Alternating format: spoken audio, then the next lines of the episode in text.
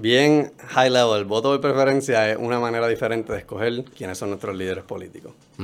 Hoy día tú vas, a la, tú vas a votar y solamente puedes votar por un candidato de seis si usamos las elecciones de gobernación del 2020 como el ejemplo. Si usáramos el voto de preferencia, tú podrías enumerar en orden de preferencia del 1 al 6 quiénes son tus candidatos preferidos.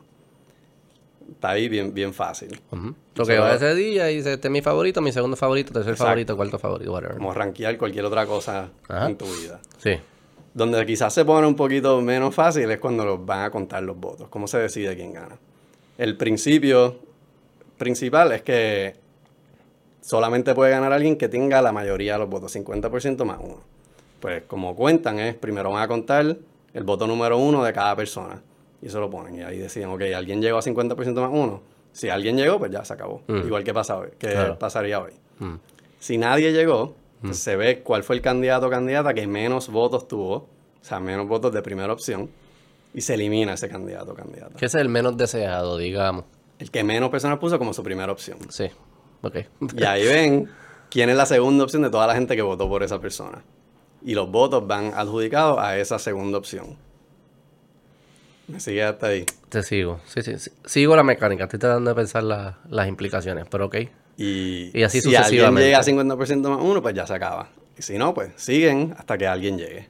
Eso es como tener segunda, tercera ronda sin tener segunda, tercera ronda. Tenerlo todo desde el, el mecanismo de conteo se conoce como la segunda vuelta inmediata.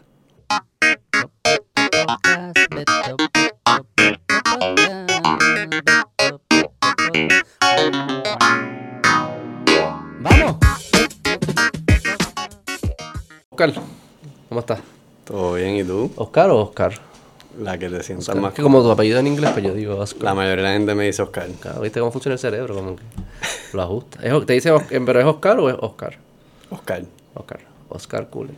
Bienvenido. Gracias. ¿Todo Gracias por la invitación, sí, sí. Mira, que yo te escribí porque vi un video que tú estabas haciendo ahí de, de votar y que no te pusiste la camiseta y todo. Vota fácil. Claro.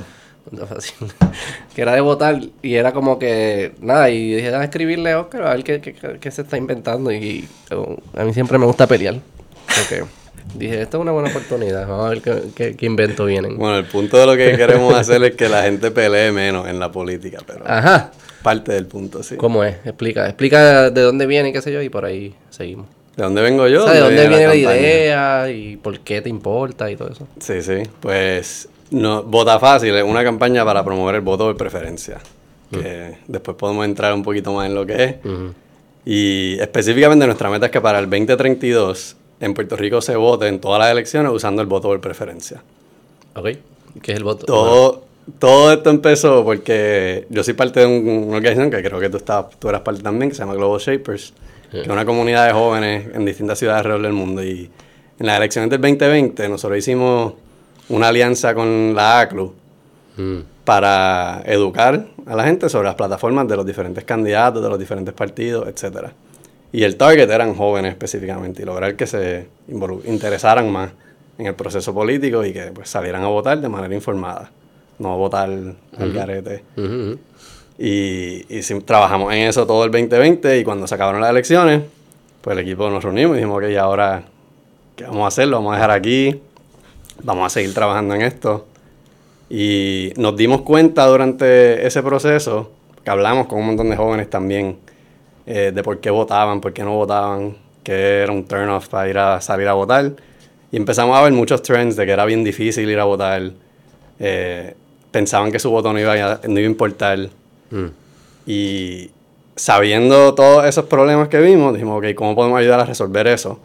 Y un grupo más pequeño de lo que empezó, pues decidimos meterle a eso. Y el, ¿Qué es lo que es difícil de votar? Pues primero tienes que ir a sacar tu tarjeta electoral en Puerto Rico. Que eso nada más puede ser un proceso que te tome todo el día. Ok. Después, si el día de las elecciones tienes que ir a pues, el colegio donde te toca, que posiblemente dependiendo de dónde tú llegues, a qué hora llegues, tienes que hacer una filota para ir a votar. Después cuando votas... Eso no suena difícil. Bueno, debería ser más incómodo, lo que pero difícil. Podría ser más fácil.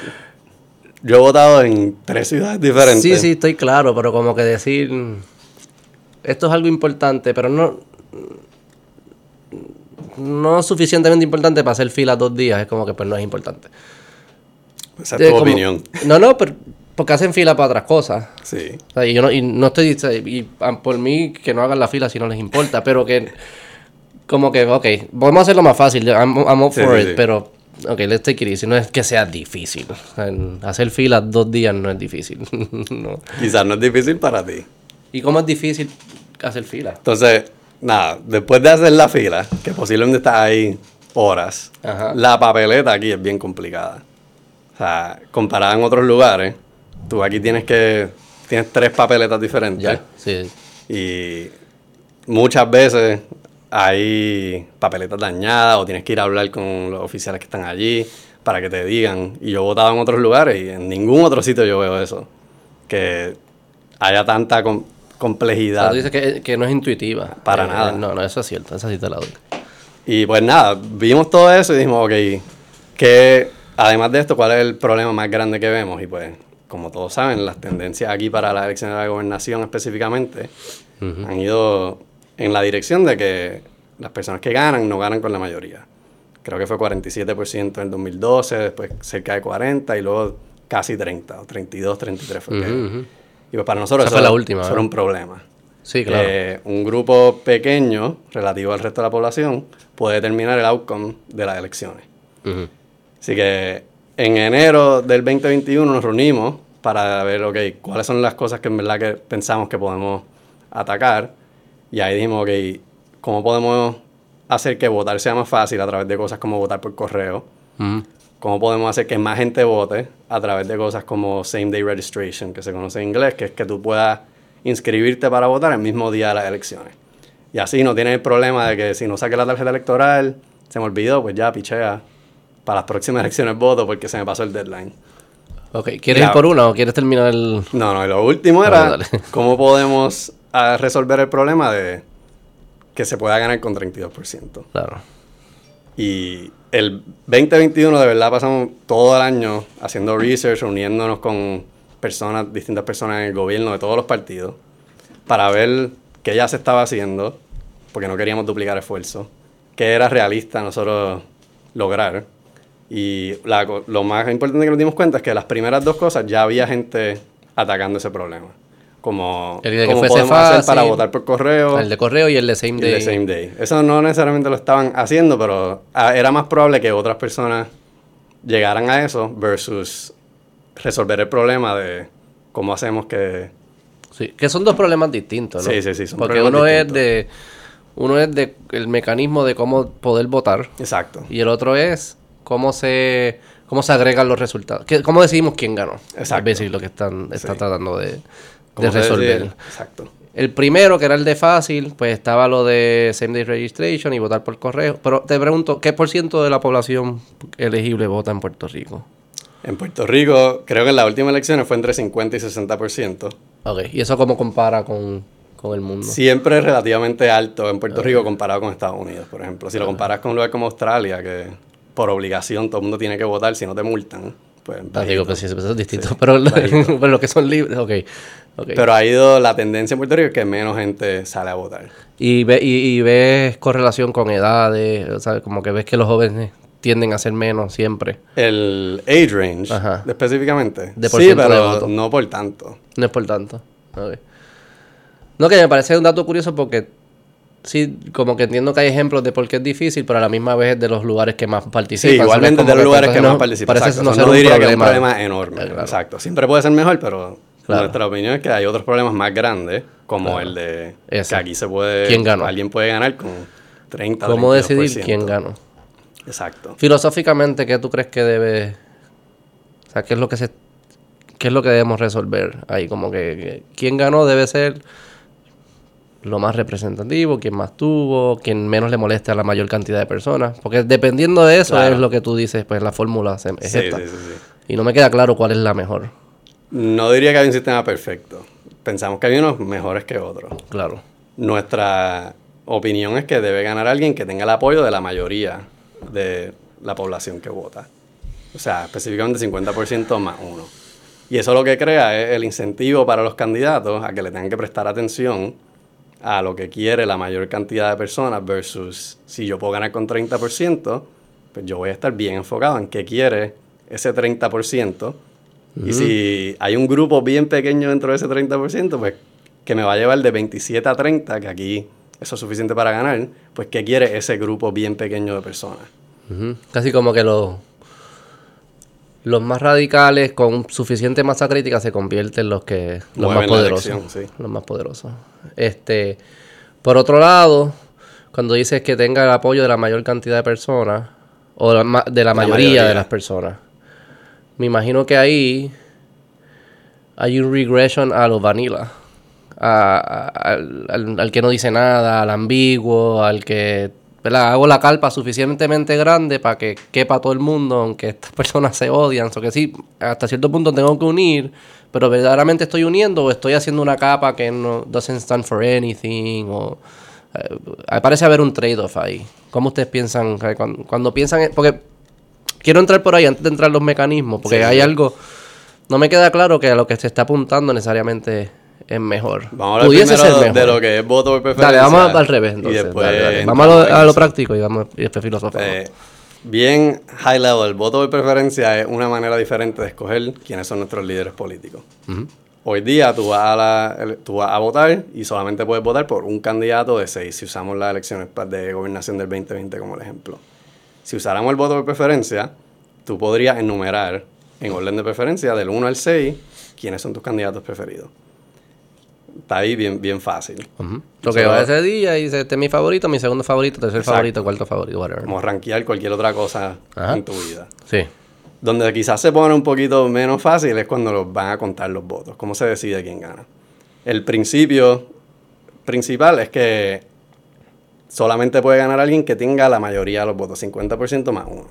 Pues como cuentan es, primero van a contar el voto número uno de cada persona y eso lo ponen. Y ahí decían, ok, alguien llegó a 50% más uno. Si alguien llegó, pues ya se acabó. Mm. Igual que, pasa hoy, que pasaría hoy. Mm. Si nadie llegó, pues mm. se ve cuál fue el candidato o candidata que menos votos tuvo, o sea, menos votos de primera opción, y se elimina ese candidato o candidata. ¿Qué es el menos deseado, digamos? El que menos personas puso como su primera opción. Sí, ok. y ahí ven quién es la segunda opción de toda la gente que votó por esa persona. Y los votos van adjudicados a esa segunda opción. Me sigue hasta ahí. Te sigo. Sí, sí, Sigo la mecánica. Estoy tratando de pensar las implicaciones, pero ok. Y, así si alguien llega a 50% más uno, pues ya se acaba. Y si no, pues siguen hasta que alguien llegue.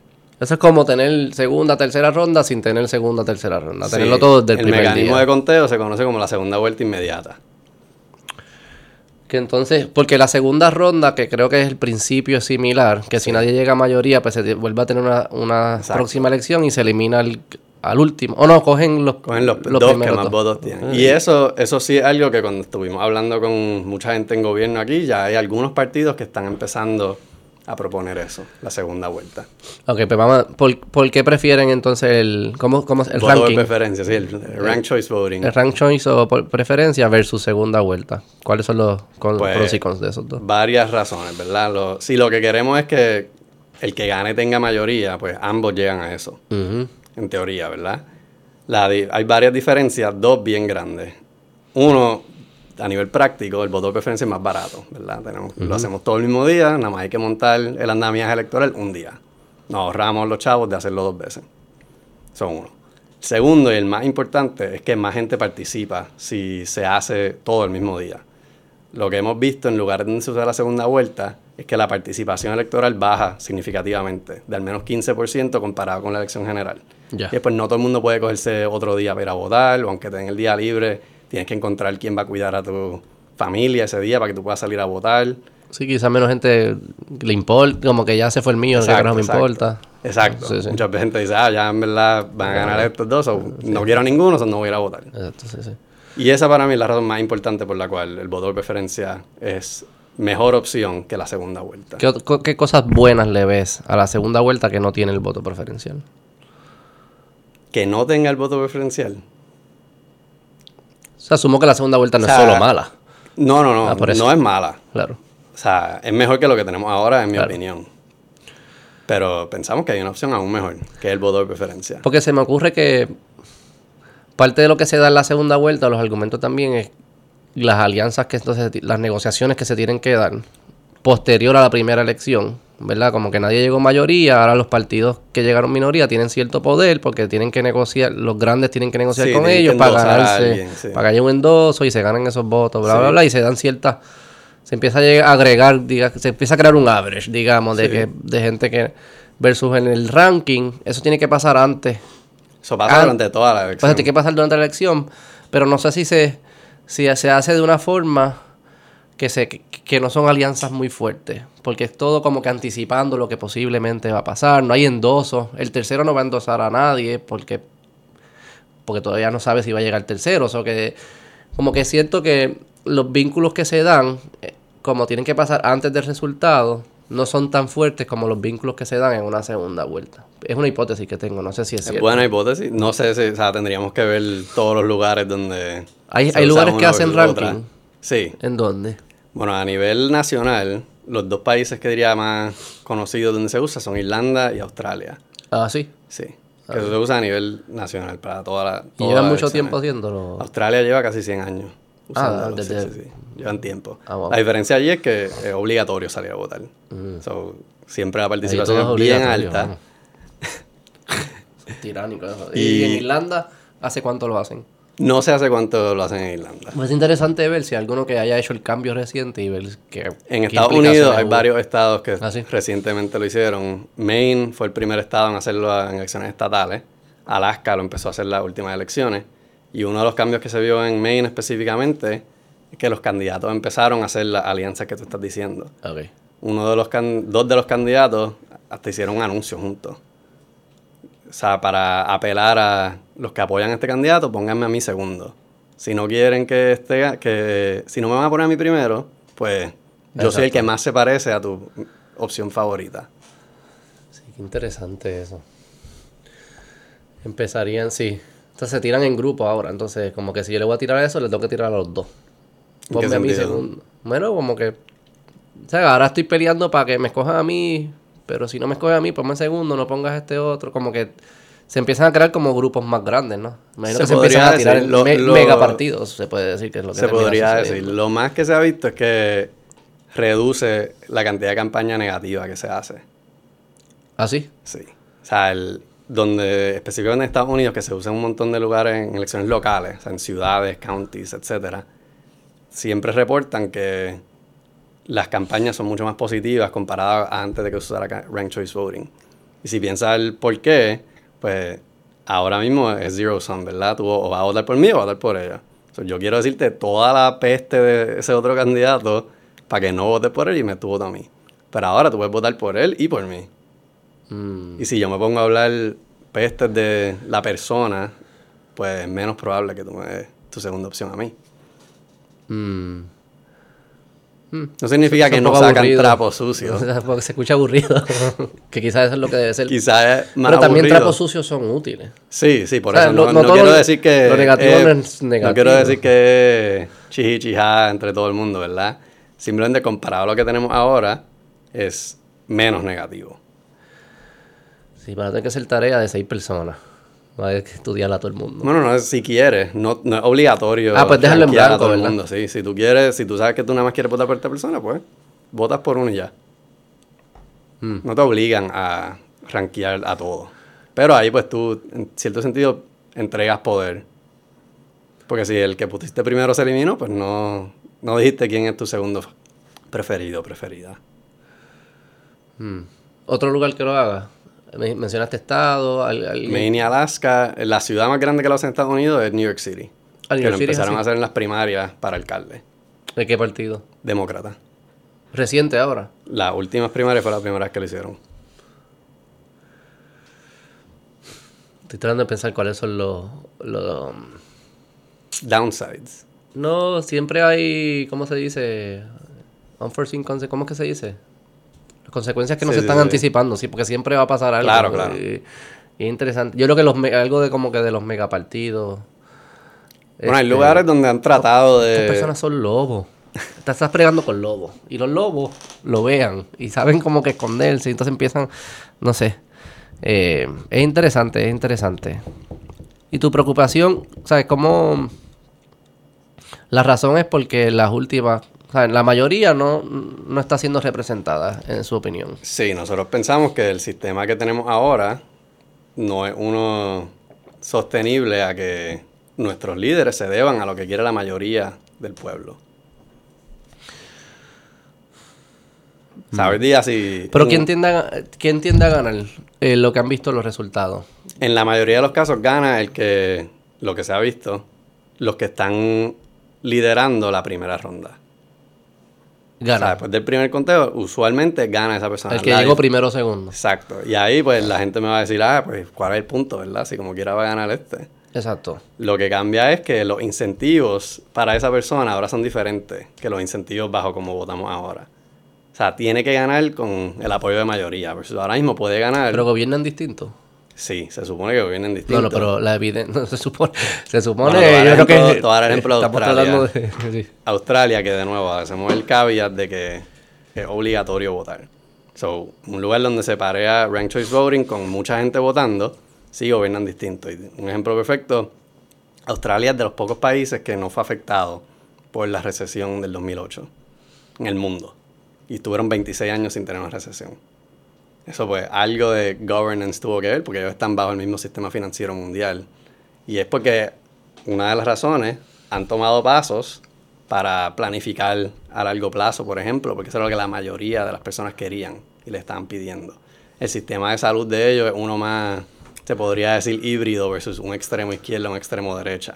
Pero qué cosas hicieron para lo de para evitar el financial crisis y cómo tú atas esas decisiones a este sistema de, de elección. Bueno, O sea, el- porque me parece como que si no fue suerte. O no, sea, pero- me parece como que sí, escogiste algo que funcionó y lo ataste a Claro, esa claro, forma claro. de decir, Hay no. cosas que no han funcionado. enséñame el- el- en el los puente. últimos 10 años, por ejemplo, en Australia han cambiado primer ministro como 3, 4 veces. O sea, que eso es también función del sistema parlamentario que tienen. Claro. Pero no todo, no es perfecto. Lo No, no, yo y no, y no- no que estoy en eso. Oye, de verdad como que yo, yo entiendo, lo que estoy tratando de entender es cuáles son las las implicaciones de esto. Si verdaderamente se traduce a algo que cambia y mejora la gobernanza. Este, y sé que es difícil medirlo, porque Sí, están sí, todas sí. las variables ahí. Pero estoy tratando de entender si es importante. Este, porque a primera fase aparece ser importante. Todos quisiéramos que quien está liderando y tomando decisiones del país, pues de alguna forma represente la mayoría del país. Este, pero no sé, no sé si esto lo, lo- no sé si es, si es posible. Bueno, quizás esa es como sí- que quizás, Sí sé que es más probable que pase eso versus si nos quedamos Claro. con el sistema de ahora. y com- eh, esto es constitucional, hay que enmendar la constitución o algo. ¿o qué? Bueno, yo no soy un Bueno, pero imagino experto en derecho que- constitucional, pero con las personas que saben mucho más de esto que nosotros con las que hemos hablado, Ajá. hay opiniones encontradas, diría. Eh, se podría hacer que la legislatura pase una ley enmendando el código electoral. Ok. Probablemente eso iría al Supremo. O sea, lo apelarían y terminaría en el Supremo y ahí el Supremo decide si esto es constitucional o no. Si se tiene que enmendar la constitución, que la constitución lo único que dice es que el que tenga más votos gana. Que en teoría el voto de preferencia Y no dice, cae bajo eso. pero también dice que tienen que, tiene que ser un día, o sea que eso le beneficia a ustedes. De nosotros. Versus la segunda vuelta sí definitivamente tuviese que enmendar. Pero si hay que enmendar la constitución, pues esos dos tercias partes de Cámara, dos tercios de legislatura y referéndum. Que no eso, eso sería más cuesta arriba. Por eso esto es a largo plazo. Y la constitución no dice nada de cómo se cuenta. Dice, Dice el que más que tenga más votos gana. pero no dice cómo se cuenta para saber quién tiene más. Que eso Por es lo que te estás retando. Yo no, lo, yo no lo veía así. Ni define la papeleta, ni cómo debe ser la papeleta, ni nada. O sea, que tú te dices, bueno, pues si lo contamos de esta forma, va a ganar el que más tiene. Sí. O sea, tú no Ese estás es diciendo, argumento. tú no estás diciendo, exacto. La pregunta es, no sabemos si hay precedentes o algo. Ya. ¿Tienen abogados en su equipo? No tenemos abogados en nuestro equipo. Tenemos abogados que le hemos consultado, pero ninguno directamente trabajando con la campaña. Pues dices para el 2032, ¿no? 2032. ¿Cuándo se tiene que aprobar eso para que sea... el- Esos son 2032, nueve años. Sí. Sea, nos quedan dos elecciones antes de eso. si hace un referéndum, no tiene que ser el mismo año de las elecciones. Podría ser el 2030, por ejemplo. O sea, que para el 2030 debe... Sí, si no estamos tarde. Y eso se ve, imagino que tienes que hacer entonces eh, explicarle a la gente, crear movimiento popular, que la gente le interese, que la gente Sí. lo empuje, va, va, va, y a ver si en ocho años, pues, se pasa una ley o, o pasa lo que pasa. Entonces la gente, ya, está cuesta arriba. ¿Y por qué? No, yo sé, eso está bien. Las cosas difíciles Hemos son hecho cosas arriba. más difíciles. ¿En Puerto Rico? Sí, hemos hecho cosas más difíciles. ¿Cómo qué? Sacar un gobernador es más difícil. Más difícil que esto, no sé si es más difícil, fíjate. Porque esto estás cambiando el mecanismo de cómo la gente de poder llega al poder. Y lo estás tratando de hacer. Y para hacerlo tienes que hacerlo a través de la gente de poder. Que eso es ahí que está la, la trampa. Sí, ¿cuál es el incentivo de ellos de cambiarlo? No hay mucho. No hay mucho. A menos que la gente diga. O sea, si no hace esto, pues. O sea, que sea como pasa en Estados Unidos, que votan por una cosa. Como los que son de pistolas o los de aborto. Eso. Como yo tengo un solo tema. Mi tema es ranking. Voto la ranking. diferencia allá también en algunos lugares es que ciudadanos pueden proponer una medida.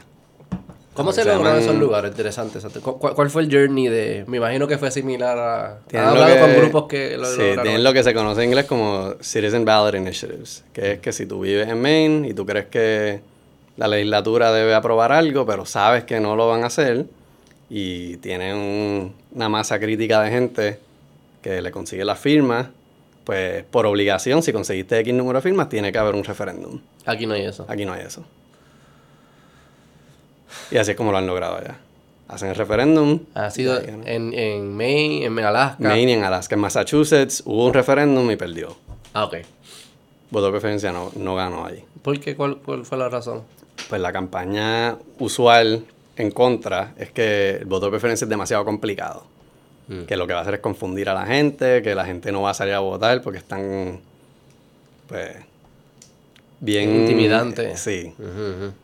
que nuevamente donde se hace el voto de preferencia, cuando hacen exit polls, siempre dicen, esto es bien fácil. O sea, y lo usan. No, hay ningún lugar que yo haya visto en Estados Unidos que lo aprueba, lo usan y después dicen, ah, no, pichea. Vamos a volver a otro que era mejor. Ah, nunca has visto un lugar que para atrás.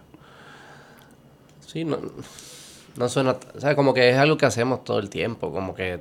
Si, tú, Exacto. si tú le- tu esposa te va a comprar comida, dice, ah, esto, y si no hay eso, pues esto. otro. Exacto. Eso es, lo que, eso es todo lo que están haciendo aquí.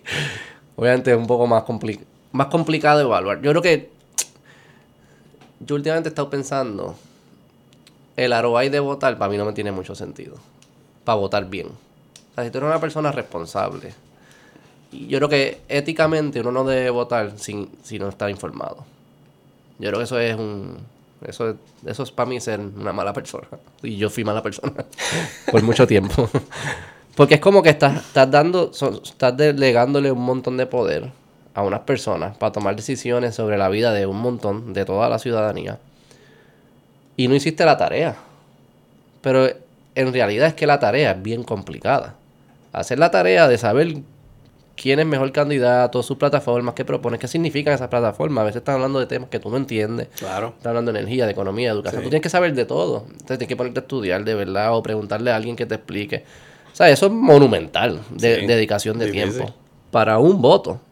El ROI para mí no tiene ningún tipo de sentido. Especialmente en lugares que vota mucha gente. O sea, si votara pocas personas, pues ahí tú dices, pues sí, pues mi voto tiene peso. O sea, que las personas que dicen mi voto no tiene peso o no tiene sentido yo hacerlo, para mí tienen muchísima lógica. Esas personas son bien inteligentes. Hay, hay una trampa aquí de que votar informado es demasiado costoso. Es demasiado. No sé si se puede, si se puede simplificar, si como... Yo creo que uno pudiese hacer esfuerzos de ponerle la información más digerida, más de frente a las personas. Pero aún así es una dedicación Sí. brutal. Y yo no sé cómo se resuelve ese problema. Que para mí ese sí que es un problema bien grande. El voto informado. Sí. O ¿Con- sea, pero qué, sea, ¿con qué, qué piensa? Si yo te digo, yo quiero resolver ese problema, ¿qué, ¿cómo tú lo harías? La manera que hemos tratado de resolver ese problema en el pasado es resumiendo muchas de las plataformas, pero aún si tú lo resumes, ¿verdad? Si yo te resumo la plataforma de educación del PNP o del PPD, pues tienes que saber si en el contexto actual de Puerto Rico esa es una buena plataforma o no. Porque nosotros no te decimos esta es mejor que otra. Claro. Simplemente te decimos, para que no tengas que leer 100 páginas, aquí Esto están es, los cinco bullets. Pero igual es como, sí, como uno discierne qué es bueno y qué es malo. Yo no sé si han resuelto ese problema específico en ningún país. Diría que, o sea, si hay una población más educada, pues va a ayudar.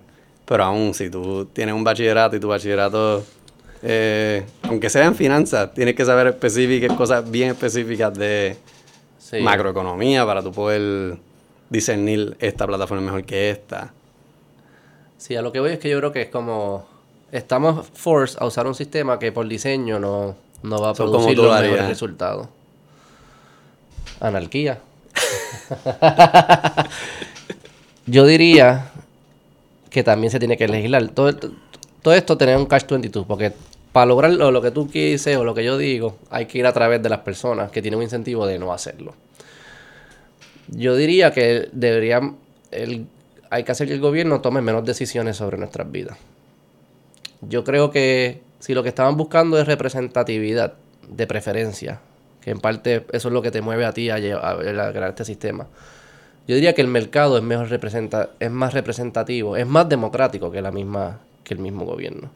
O sea, eh, porque al final lo que hacemos en gobierno, ya sea democracia como la tenemos hoy en día, como tú la propones, no democracia, no importa el sistema de gobierno, al final lo que termina sucediendo es el grupo toma, eh, es quien toma la decisión. Pero al final ese gobierno va a tomar una decisión, no va a tomar la multitud de decisiones que tenemos en, en el mercado. Y por ejemplo, yo siempre doy el ejemplo de, digamos, los carros. Si le pregunto a las personas qué preferencia de carros tú tienes, van a decir de colores. Y algunos digan azul o rojo y blanco. 20% azul, 40 rojo, 40 blanco. En democracia, esas personas se tienen que unir y van a ganar una mayoría y va a decir, ahora todo el mundo tiene azul. Y todo el mundo le toca azul. Pero en verdad eso no es representativo, porque los que querían blanco ahora tienen que usar azul y los que querían rojo tienen que usar azul. Porque no querían. En el mercado no pasa eso. ¿Qué pasa en el mercado? Pues hay azul, hay rojo y hay blanco. Hay menos, pero están representados todos. Igual tú los ves, mi esposa me manda a comprarle champú y qué sé yo qué eso. Eso es una cosa ridícula. Hay champú de avena, de mango, qué sé yo qué. Hay mil preferencias. Y es porque el mercado, de alguna forma, es, es capaz de agregar preferencias de una forma más representativa que la misma democracia. O sea que yo diría que si lo que estaban buscando es que las preferencias de los individuos cada vez se representen más en la vida, lo menos que debemos hacer es, es ponerlos dentro del gobierno, es sacar esas decisiones fuera del gobierno. Te doy otro ejemplo, las escuelas. El gobierno corre las escuelas. ¿Qué variedad hay de escuelas?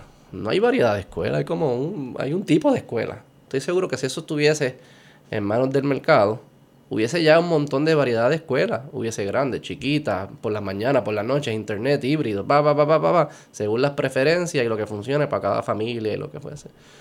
Que lo que yo no estoy yo estoy de acuerdo con lo que ustedes están haciendo, pero me gustaría que más personas como que se hicieran la pregunta, pero espérate. aquí estamos, hay una mejor opción estamos partiendo, Estamos partiendo de una premisa de que de que el gobierno está haciendo lo que debe. Está, le estamos delegando las responsabilidades que le debemos delegar. Eso es lo que estoy tratando. Yo creo que hay que delegarle menos. Y lo poquito que le deleguemos, pues sí, que sea a través de sistemas que representan a la gente. Pero hacerse esa pregunta, pero porque yo estoy delegando, porque a mí me parece como una pregunta imposible de contestar. En cada cuatro años yo tengo que hacer estos mega análisis para delegarle a estas 10 personas todas las decisiones de las cosas más importantes de la vida. Y, y esperar cuatro años para juzgarlo. Esa es otra cosa que no hacemos en el mercado. Yo te doy la. Yo contraté a Brian para que sea el productor, qué sé yo qué. La empieza a cagar. Yo no tengo que estar cuatro años con Brian. Yo digo, Brian, vamos para otro. No está funcionando. ¿Entiendes? Como que nos obligamos a, un sistema que es como que, por más que lo mejoremos, y de nuevo, no estoy criticando lo que están haciendo, por más que lo mejoremos en los márgenes, el sistema está tan mal, es tan absurdo que creo que los beneficios que queremos ver no los vemos, no los vamos a ver con las soluciones eh, marginales, por más grandes que se sientan y sean, posiblemente sean. Sí. So que hay algo ahí como que yo quiero que los jóvenes se monten en esa ola. Decir, vamos, vamos, a pelear eso. Yo no creo que haya un sistema perfecto. creo que hay algunos mejores que otros. O sea, bajo lo que tú estás diciendo, hay algunos países que lo hacen, ¿verdad? En, Reino Unido han tenido, tuvieron tres, cuatro primer ministros en meses.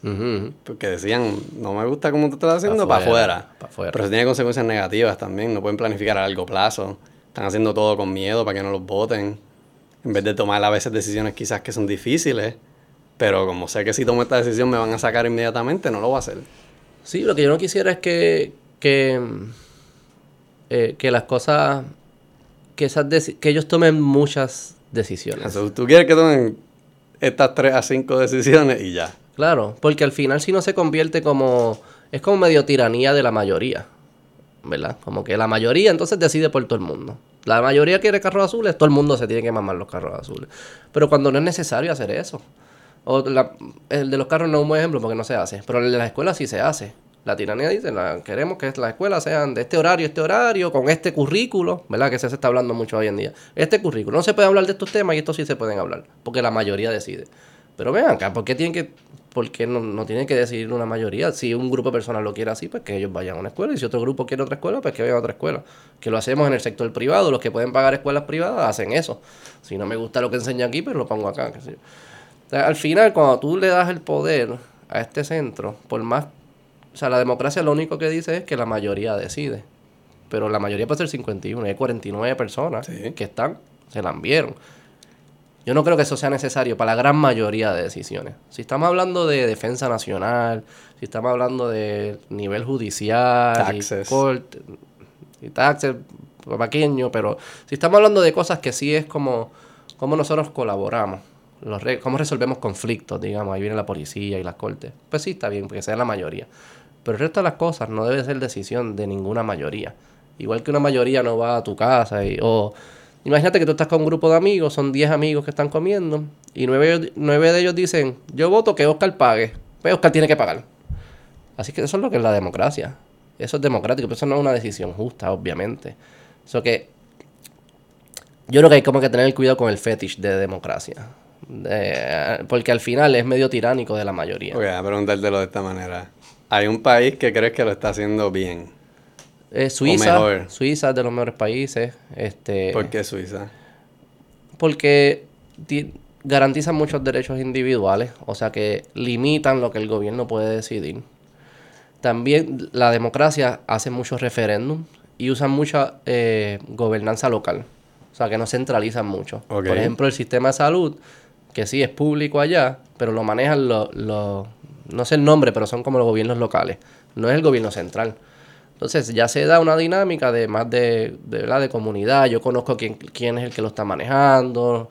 Nadie está cogiéndose de pendejo porque todos nos conocemos, te tengo que ver la cara y eso. O sea que es, es una buena mezcla de libertad individual y cuando el gobierno se mete, se mete para ciertas cosas solamente y cuando se mete, se, form- se mete de forma local. Y se asegura que sí Hay sea representativo. referéndum. Y hay un y hay referéndums también. Este, pero que es representativo. O sea, como que yo no creo que. O sea, tú pudieras decir que el gobierno no tome muchas decisiones. Pero si va a tomar, que las tome el gobierno más cerca a cada cual. Y si ese no puede, pues el próximo. Pero empiezas de abajo hacia arriba. Ok.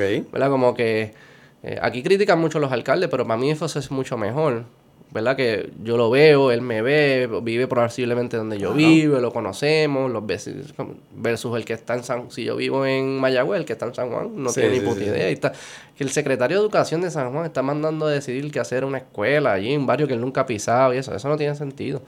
O sea que yo empezaría más como esos layers. Y fuese interesante ver cómo ustedes que lo están pensando mucho, cómo podemos diseñar disi- distintos sistemas, ya con lo que están haciendo representativo, pero también darle otro layer de no sino quién gana, sino qué responsabilidades le to- eh, están en qué escala. Eso fuese bien interesante. Se le- en un momento, pero tú viviste en San Francisco también, ¿verdad? Yo viví en las afueras. en- Bay Area. En Bay Area. Allí, en, en el tema de referéndums, yo no sé si a ti te pasó esto, pero cuando yo iba a votar allá, Así que había que yo viví en. San Francisco tres años, había una lista enorme de referéndums Ahí sí que había que hacer tarea. que literal eran al menos 10 cosas que tú tenías que votar, además de votar por tus candidatos. O sea, ya hacían algo lo- como lo que tú estás diciendo. Y yo no, tenía no idea de la mayoría No, de las cosas que que, eran. diciendo. No, estoy diciendo que la mayoría de las decisiones deben estar a nivel local. Pero no a nivel... Ah, sí, sí, sí. Pero no a nivel gobierno. Por eso, No todas era- los ciudadanos votaban, mira, ¿qué queremos hacer con este pedazo de tierra? A ese layer, sí, entiendo lo que te- Esos son los referéndums Los directos. te hacen sí. preguntas directas. Y mano, yo no, yo era, literal, yo estaba allí y yo estaba pensando, ¿para que yo le estoy pagando a los alcaldes y a los legisladores para que tomen estas decisiones. Nosotros no sabemos nada de esto y no tenemos el tiempo para estar bregando con eso. 100% de acuerdo. Yo diría ahí, este, las preguntas casi siempre eran, recuérdame de algunas, era de si emitir algunos bonos. si queremos emitir este bono para pagar por este proyecto municipal, si queremos, eh, hay este lote de tierra, ¿qué se quiere hacer con ese lote de tierra? Queremos subir los taxes de X por ciento a X por ciento. sí. Es que hay que, yo iría caso por caso. Ahí yo diría algunas como que, este, no, o sea, no puede emitir bonos. Eso que si alguien quiere desarrollar un proyecto, que lo haga una empresa y ellos tomen sus riesgos. No me obligues a mí a, tomar riesgo, porque eso es lo que estamos viendo ahora con la energía eléctrica y todo lo... No, es que cogimos riesgo. ¿Quién cogió riesgo? Los accionistas. ¿Quiénes son los accionistas? Nosotros. Yo, a mí me forzaron a ser accionista de energía eléctrica. Yo nunca escogí ser... Y no me dejan vender la acción y es como que... se podría decir que lo escogiste al decidir vivir aquí. Sí, cierto. Nacer, nacer aquí y vivir aquí. Pero no puedo venderla. O sea, que no es una acción yo no puedo decir, yo no la quiero, la ven, no puede. Entonces, tienes que pagar la deuda. no tiene, esos conceptos no tienen sentido. O sea, que yo primero atacaría eso. Pero sí traes un punto válido donde si se van a hacer preguntas directas, en ocasiones hay temas que sí se deben hacer preguntas directas, ¿cómo se atiende? Porque si tú me dices, Beto, si cada cuatro años es demasiado estudiar, imagínate cada vez que te hagan una pregunta, tienes que estudiar sobre esos temas. Ahí yo lo que diría es que se debería poder... Eh, hacer proxies. Yo debería poder delegar mi voto por pregunta. En vez de delegarlo por representante que va a contestar todas las preguntas de energía, educación, economía, lo que fuese, yo voy a decir, los calculen, va a contestar las de tecnología por veto. Eh, Brian va a contestar las de educación. Y cada vez que viene una pregunta, pues yo puedo votar o escoger. Y eso pues hay que ver la, la practicalidad de eso y la logística. Y con tecnología maybe se puede. Pero un poco como es increíble. Tú nunca contratarías a alguien en tu vida privada para que maneje todos los aspectos de tu vida y no lo puedas votar por cuatro años. O para votarlo tengas que hacer una marcha, o como que sea. No lo haría. Yo para las cosas legales tengo abogado, para las cosas financieras contables, para las de podcast tengo a Brian. O sea, como que no, yo no escojo a un superhéroe ahí que hace todo. Y para y para colmo no lo puedo votar. Y como que por diseño, yo, yo fuese bien cuidadoso con, con todo eso y creo que lo somos en nuestra vida privada. Lo que pasa es que como que se nos hace difícil, como nos dieron este sistema, y pues este es el que hay que jugar y pues nos los creemos. es un cuento igual que cualquier otro, que pudiésemos fácilmente, no fácilmente, pero se pudiese cambiar. Se puede cambiar. Se puede cambiar. Lo que, lo que digo es que me gusta lo que están haciendo y me gusta que lo estén pensando y que estén bregando con los jóvenes. Yo le, me gustaría que le añadieran layers a la conversación si la meta que queremos es que no es que el gobierno sea más representativo, sino que la vida en Puerto Rico, como, se, como termine siendo, sea más representativo. La vida, no el gobierno. Y que el gobierno juegue un papel dentro de eso, pero no es el único. Entonces, cómo ver, cómo pensar eh, en eso fue interesante. Y añadirle los layers de si que es local, que no es local, eso fue interesante también. Sí, te recomiendo un libro que habla un poco de eso. ¿Cómo se llama? Se llama Why Nations Fail. Ah, yo lo, he escuchado varias veces. Que es un estudio de dos economistas de por qué hay algunos países que tienen más riqueza per cápita, o sea, la calidad de vida es mejor versus otros. Que hay otros países que son más pobres y llevan siendo más pobres por décadas, sino siglos. Y él habla mucho de la institucionalidad, eso es como lo principal. ellos lo llaman instituciones inclusivas, que básicamente es asegurarse que el poder político está distribuido y esa es una de las características que define si un país le va a ir mejor que a otro. Si el poder está, en vez de estar concentrado en un grupo pequeño, está bien distribuido. Sí, estoy de acuerdo. Eso es lo que me refiero con los individuos. El, nada más descentralizado que los individuos. Este. Sí, Suiza. Suiza es un país que a mí me, me interesa mucho. Los nórdicos también. Los nórdicos son más. Son más son más híbridos de lo que la gente piensa. son pro markets, el gobierno pues sí tienen altos taxes, pero también la gestión del gobierno usa mucho el sector privado, este, las escuelas usan vouchers, por ejemplo. Este Sí, estudiar todos esos sistemas es bien interesante. Porque también cuando te los, te los pintan, los empiezan a agrupar. Sí. Como que dice, ah, no, estos son socialistas o estos son qué sé yo qué lo otro. Y- pero cuando tú entras al detalle dices, pero espérate, esto es más, es más complejo Sí. de lo que la gente pinta. ¿Qué país, qué, qué los inspira a ustedes? ¿Qué país tú crees que...? Bueno, Australia, uno del sistema de, de ellos, o sea, pedazos de ese sistema. En Irlanda también lo están usando, obviamente, pero no hay... Diría que el sistema que más nos inspira sería una, un híbrido, lo que nosotros queremos, que es el voto de preferencia, combinado con primarias abiertas, por ejemplo. Mm, que eso es no lo están usando en muchos lugares. Aquí no hay primarias abiertas, ¿verdad? No, aquí tú vas a las primarias del PPD o primarias del PNP o primarias de Victoria Ciudadana. Explícate eso, explícate eso. Una primaria abierta es que si hay 10 can- hoy tú vas a la primaria y votas por los 10 candidatos del PPD, por ejemplo. Y otras personas van a otra primaria para votar por los 10 candidatos del PNP. Pues en vez de tener eso, si hay 40 candidatos total en todos los partidos, en la primaria tú votas por esos candidatos. Y podrías hacer un ranking de eso y a la última ronda pasan los cuatro que más votos tuvieron. Un ejemplo. Son una primaria abierta. Y aunque sean todos del mismo partido. So, la, la elección general podrían ser cuatro candidatos, todos del mismo partido, porque esos fueron los que más votos tuvieron en la primaria ¿Y abierta. cuál sería eso la, la diferencia? ¿Por qué hacer primaria? O sea, ¿cuál, ¿cuál es la diferencia de, de eso y la elección general?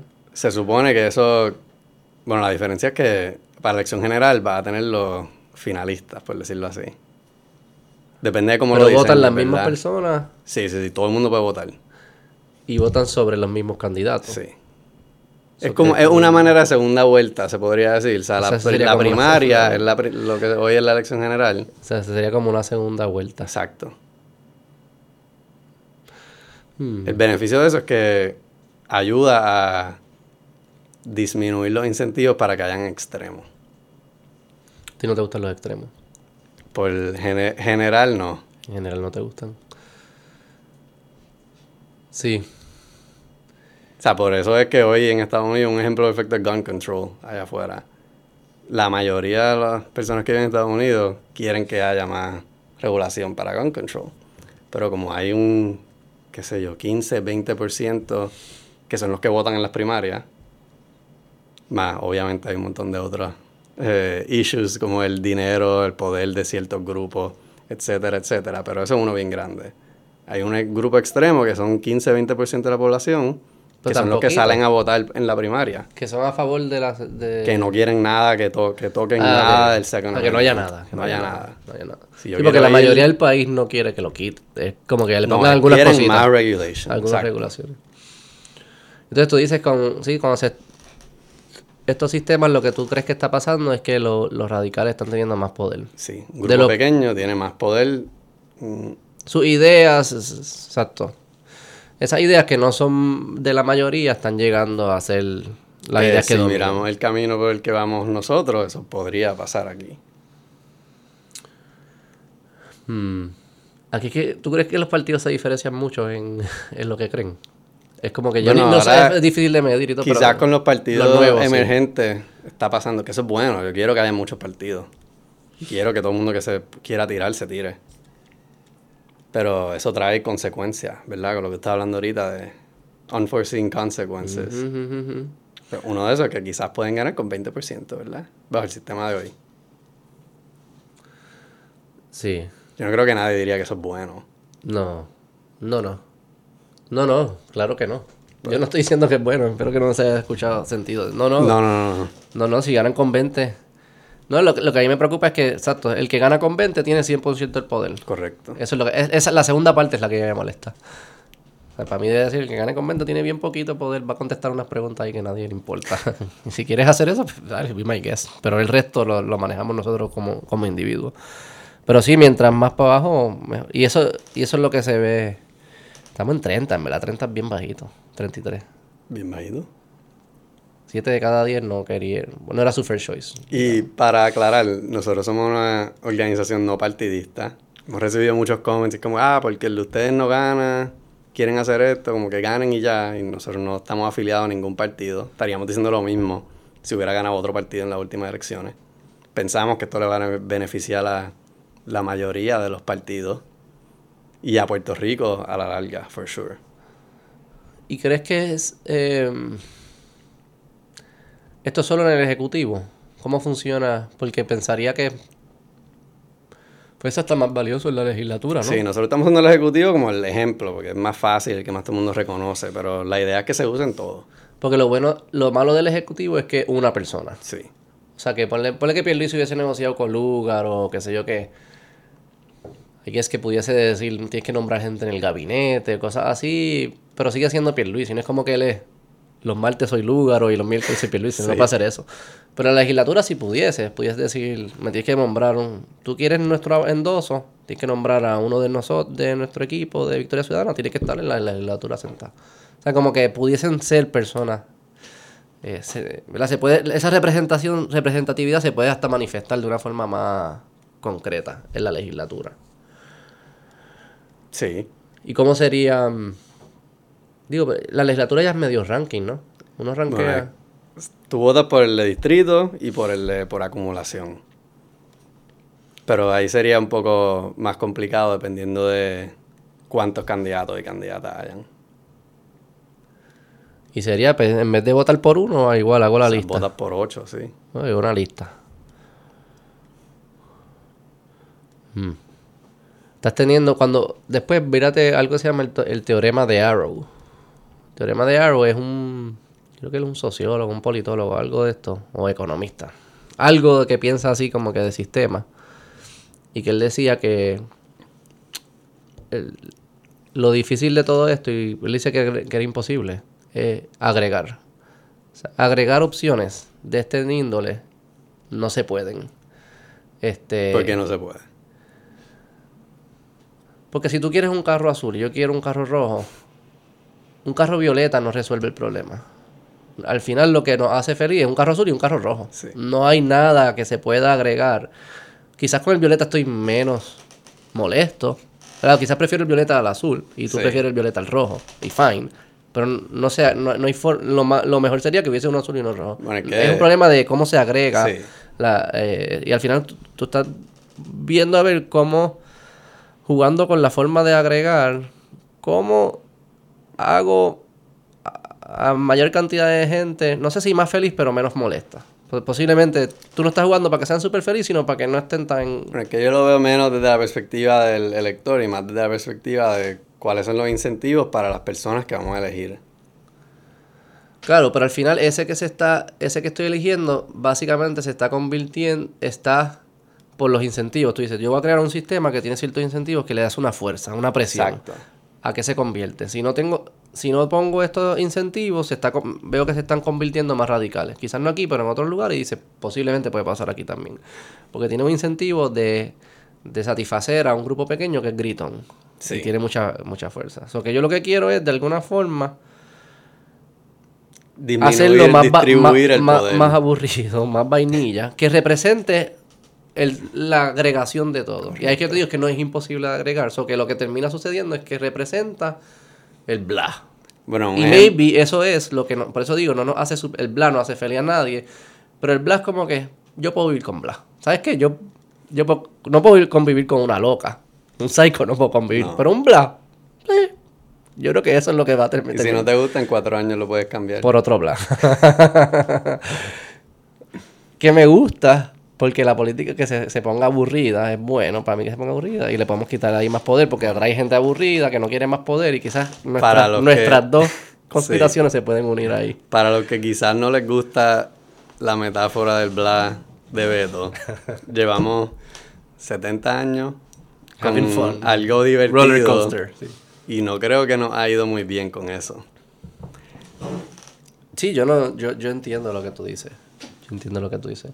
Pero también la gente, el bla puede que sea un estancamiento, que no pase nada. Bueno, No ha pasado nada donde se usa, eso no es lo que pasa. Eso no es lo que pasa. Hay muchas reformas. Y que tienden a ser como que gobiernos bastante de, de, de medio. Quizás es más o- céntrico. más No son medio, pero en vez de ser extrema izquierda, extrema derecha, tienden a ser centro izquierda, centro derecha. Que ahí está la mayoría de las personas. Correcto. Que eso entonces es lo que estás tratando de lograr. Sí, sí, sí, yo lo... Lo veo. Lo veo. Aquí, sí. Es que aquí yo no sé diferenciar tanto a los... Por política, como que si entra en temas sociales, pues quizás es un poco más fácil. si fuera de Estado, pero en temas económicos es como que te suenan bastante todos parecidos. Ahí ese, es otro problema aparte, sí. Ese es otro problema, que es el problema del agruparnos por estatus. Sí. ¿Tú no crees que tenemos ya el bla? El que tenemos ahora mismo es bastante bla. Eso depende a quién le pregunte. Pero no es radical. No. Nosotros no hemos tenido gobernadores muy radicales. No. O sea que ya estamos logrando. En comparación a los radicales que hay en otros lugares, no, no hemos tenido eso. Pero teníamos un sistema donde tenían que ganar con 48, 49, 50, cuando habían dos partidos grandes y uno chiquito. No estoy diciendo que 100% es debido a eso, pero las condiciones que llevaron a que no tuviéramos radicales están cambiando. Dadas las tendencias, tú dices, ahora se puede abrir la puerta para un radical. Correcto. Mucho más probable que hace 10 años. Sí, sí, sí. Eso es cierto. Aquí un Trump ganaría por pela. Fácilmente. Digo, pero eso no ganaría por pelas, o que eso no, igual perdería, ganaría con tu sistema igual. Eso es más como que... No estoy muy seguro que ganaría con el sistema de nosotros. ¿Un Trump? ¿En Puerto Rico?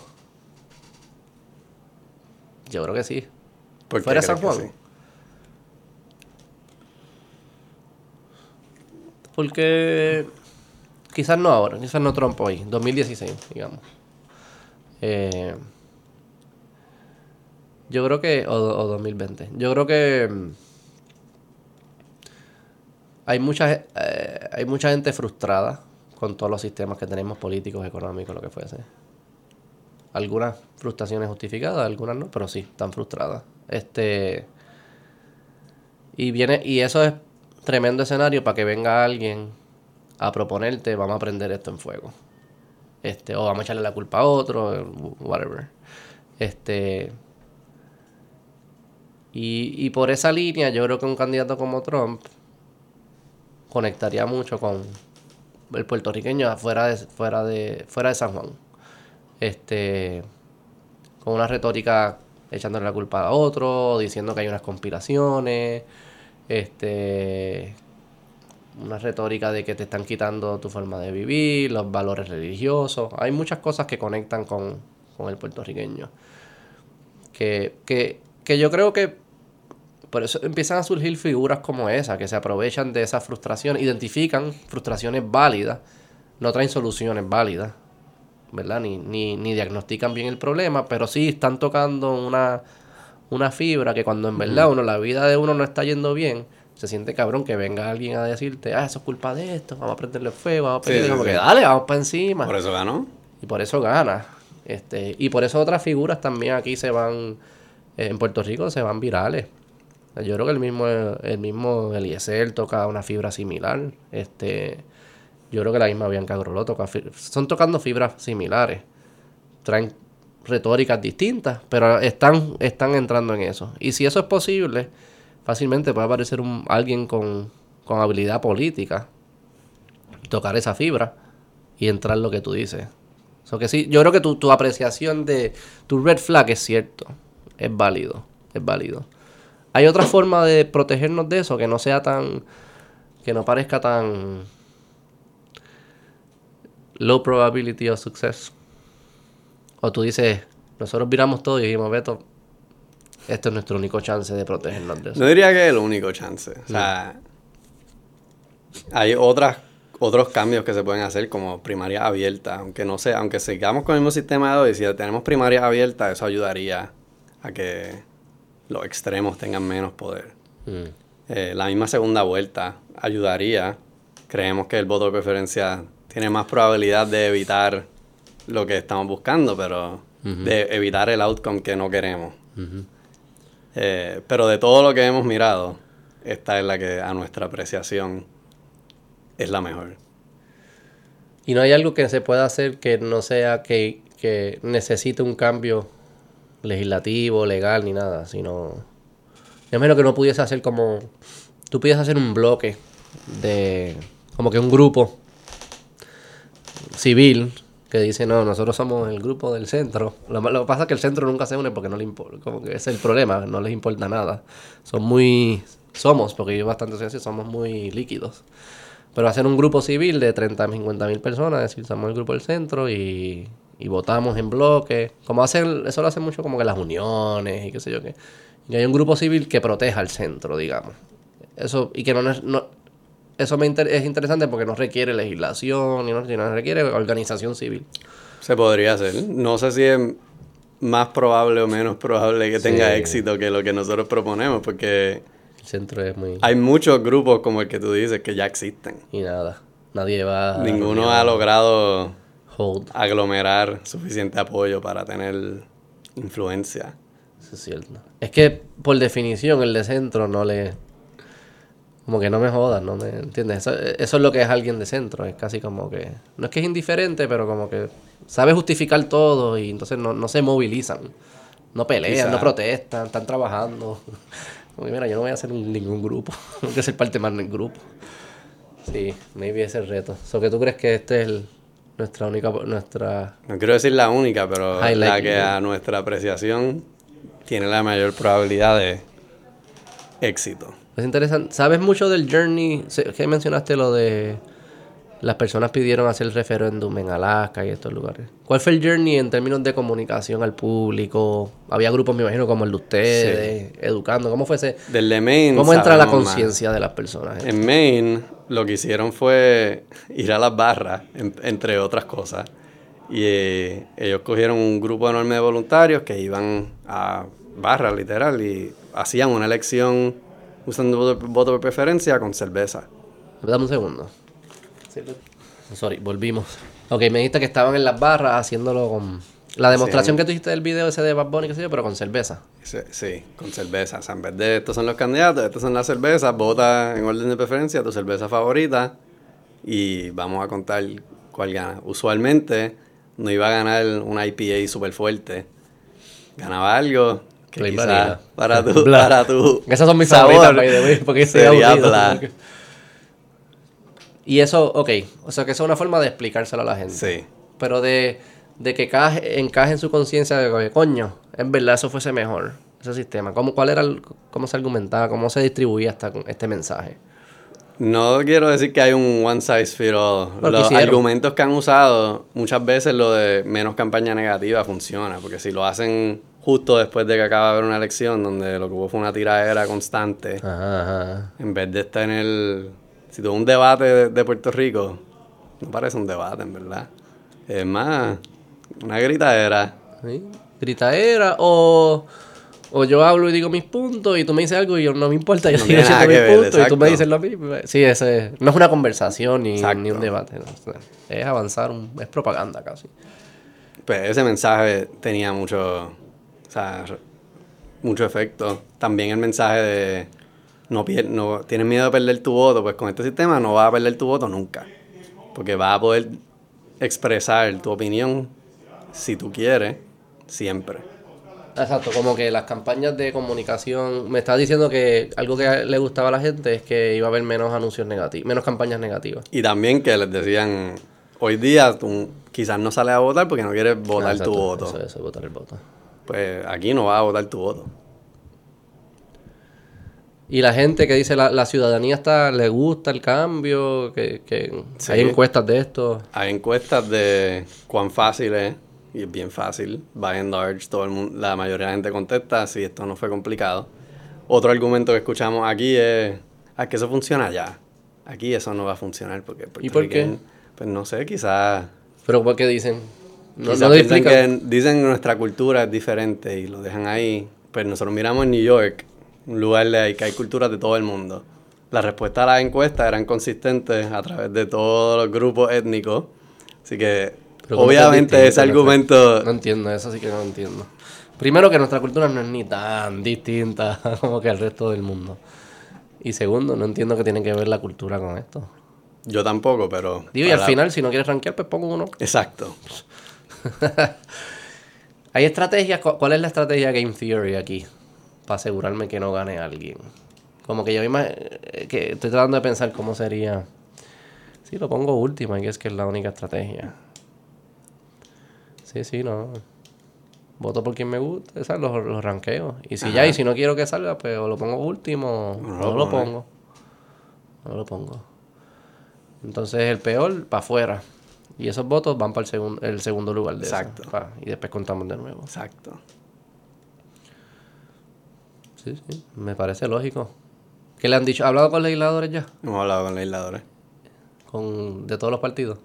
De todos los partidos, legisladores no, pero funcionarios de gobierno de todos los partidos. Algunos quizás trabajan en una comisión estatal de elecciones, por ejemplo, versus ser legisladores. Pues legisladores, no todo el mundo, de todos los partidos no han hablado. No.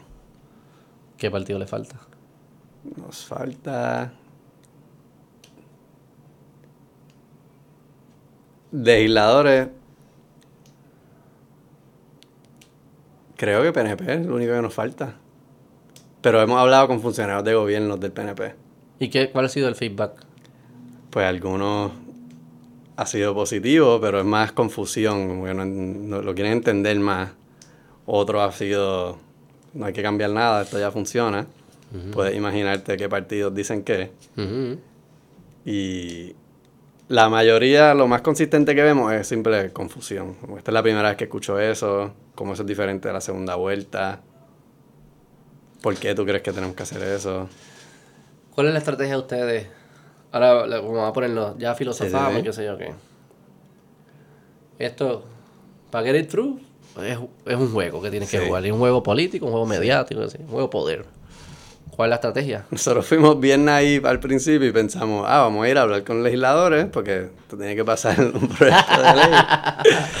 todos nos van a abrir la puerta. Esto tiene sentido, es obvio, es obvio. Sí, para nosotros es obvio, ¿verdad? Pero, tú no eres el lobo.